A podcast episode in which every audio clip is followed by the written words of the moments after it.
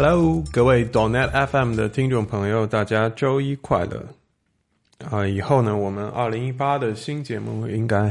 啊，基本都会在这个周一上线啊。也希望大家能在我们的这个节目陪伴下，开始一周的全新生活。上一期节目呢，我们啊快速给大家介绍了一下 JetBrains 这家公司以及他们推出。Rider 这个 C Sharp 跨平台开发工具的啊一些啊前因后果。本期节目呢，我们来尝试给大家介绍一下啊微软自己的第一个跨平台的 IDE 啊，就是 Visual Studio for Mac。多少年以前呢，这曾经是一个愚人节的笑话啊，因为微软其实在它自从推出了 Windows 这个啊桌面系统之后。就没有再给啊像 Mac 这样的啊其他公司的平台出过很好的开发工具，那么这一次算是算是个非常特别的例外。好，那么 Visual Studio for Mac 这样一个 IDE，它和啊 Windows 平台大家这个熟知的 Visual Studio for Windows 到底有多大的这个相似度啊？两者之间到底有没有什么特别的联系？相信听过本期节目之后呢，你就会有一个。比较深入的了解。OK，上期节目我们其实除了提到 Rider 之外，我们也提到了波兰公司的 C Sharp Builder 啊。那么不管是 Rider 还是 C Sharp Builder，他们都是商业软件啊，其实卖的还都挺贵的。他们是不是在啊 C Sharp ID 领域最早能够啊对微软的 Visual Studio 造成啊就是用户分流的啊这种产品呢？其实并不是。大概这个最早的支持 C Sharp 的，可以称得上 IDE 级别产品的，其实是开源项目啊。我们来看一下，在九十年代末啊，微软其实推出 Visual Studio 六点零的时候，这个 IDE 的价格实际上是非常非常的高的，专业版呢要几百美元，而这个商业企业要授权还会更贵啊，当然是指的企业版。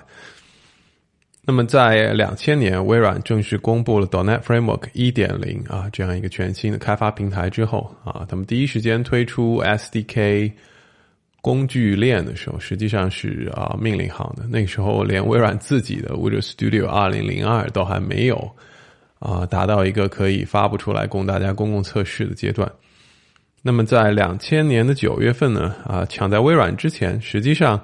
啊，就有一个学生啊，当时还在大学学习计算机专业的学生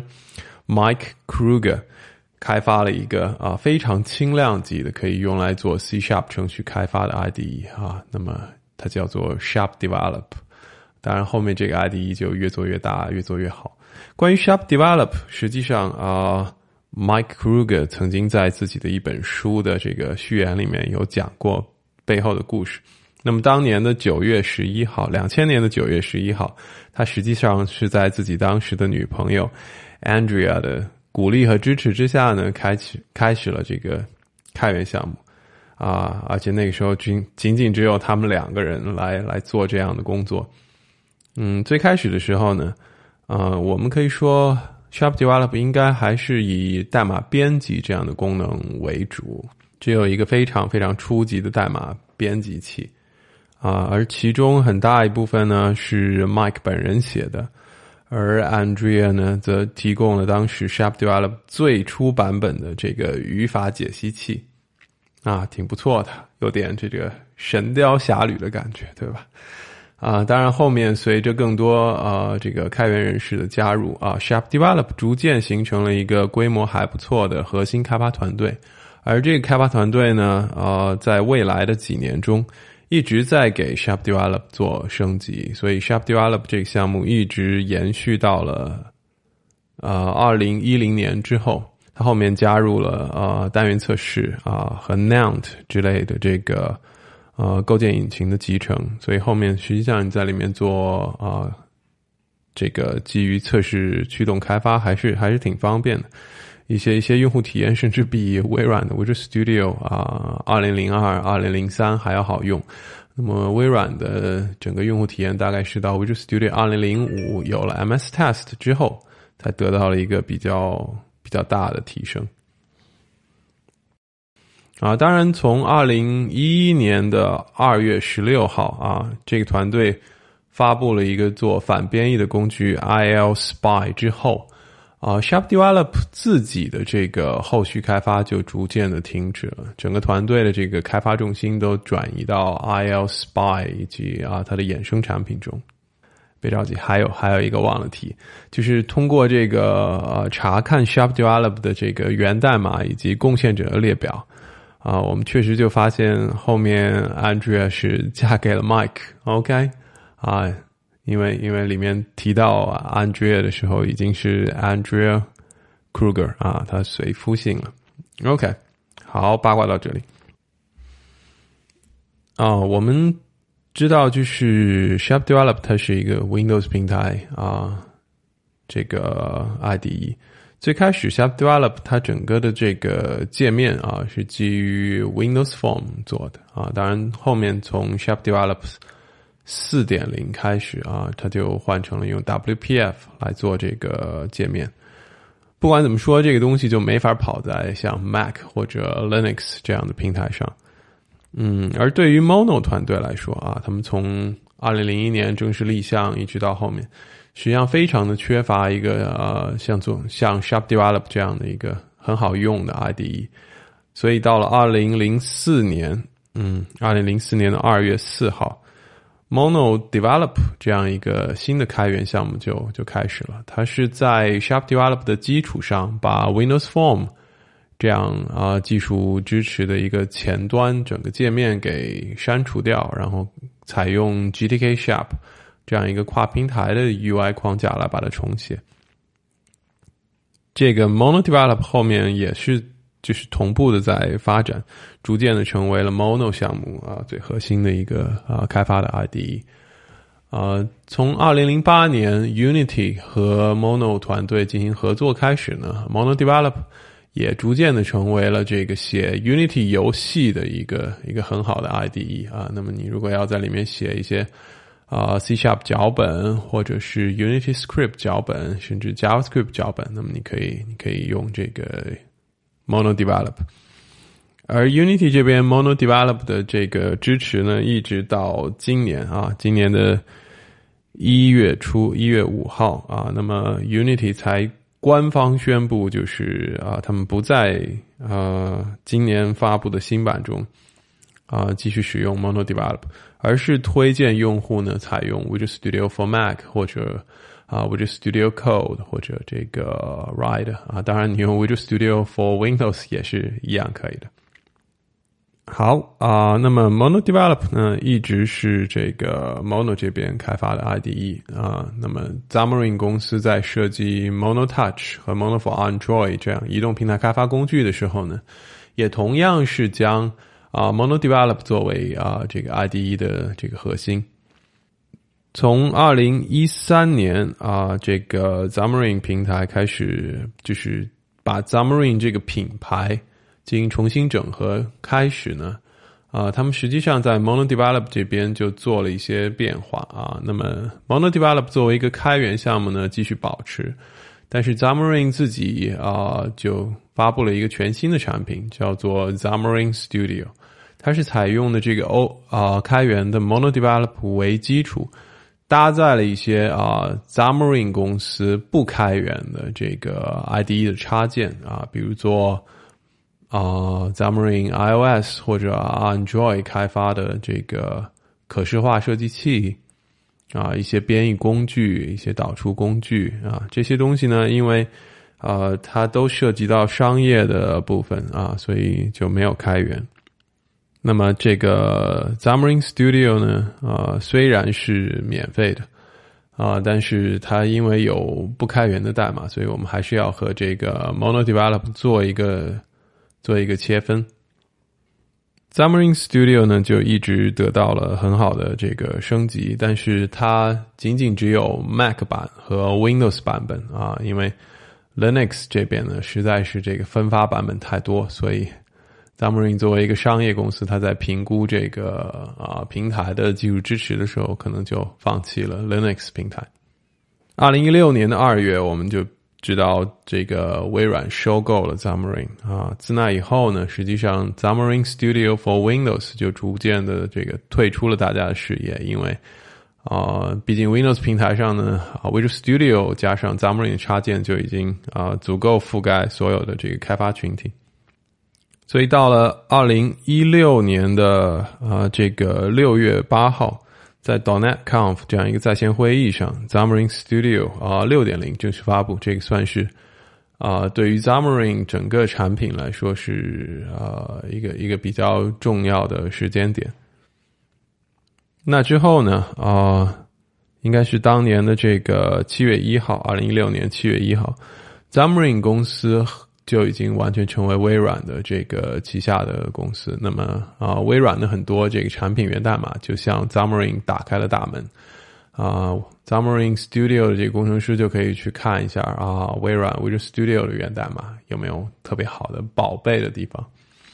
啊？那么当然是有的啊，微软的 Visual Studio 实际上在过去的。十几年中，实际上有过好几个比较重大的版本升级，所以里面有一些这个组件实际上是非常非常新的，设计也非常好。啊，一个比较典型的例子就是它的这个啊代码编辑器 editor 这一块。啊，那么 Xamarin 的工程师看了之后就发现，哇，这段代码不不仅是写的很漂亮，同时呢，它其实啊，因为绝大部分都是这个托管代码。可以很容易的做到跨平台，所以在二零一六年的这个夏秋之际啊，应该说 Xamarin 的工程师做了很多的努力，快速的把这一段啊编辑器的代码迁移到了呃可以可以运行在 Mac，所以到了秋季的这个十一月十六号，在微软的 Connect 大会上面。然后我们就看到了一个官方的这个公告，就是微软公司正式推出了 Visual Studio for Mac。对，Visual Studio for Mac 呢，实际上应该可以看成是 Xamarin Studio 的这个升级版本啊。他们同样都是呃运行在 MonoDevelop 的这个源代码基础上，嗯，只不过版本号呢啊，这个时候已经升级到了七点零。所以 Visual Studio for Mac 啊，那么相比起之前的 Xamarin Studio 来说，它还是有很大的这个不同。不同点在于，第一，同啊，虽然同样是基于 MonoDevelop 这样一个框架啊，但是它里面除了包含 Xamarin 之前不开源的这些插件之外呢，它同样也开始包含来自于 Windows 平台 Visual Studio 的不开源代码。啊，而且这一部分呢，后面啊，实际上是越来越多。比如说，呃，去年十二月啊，微软发布新版 Visual Studio for Mac 的时候啊，这个新版里面甚至已经包含了很多这个 Visual Studio 单元测试的啊这个源代码。当然，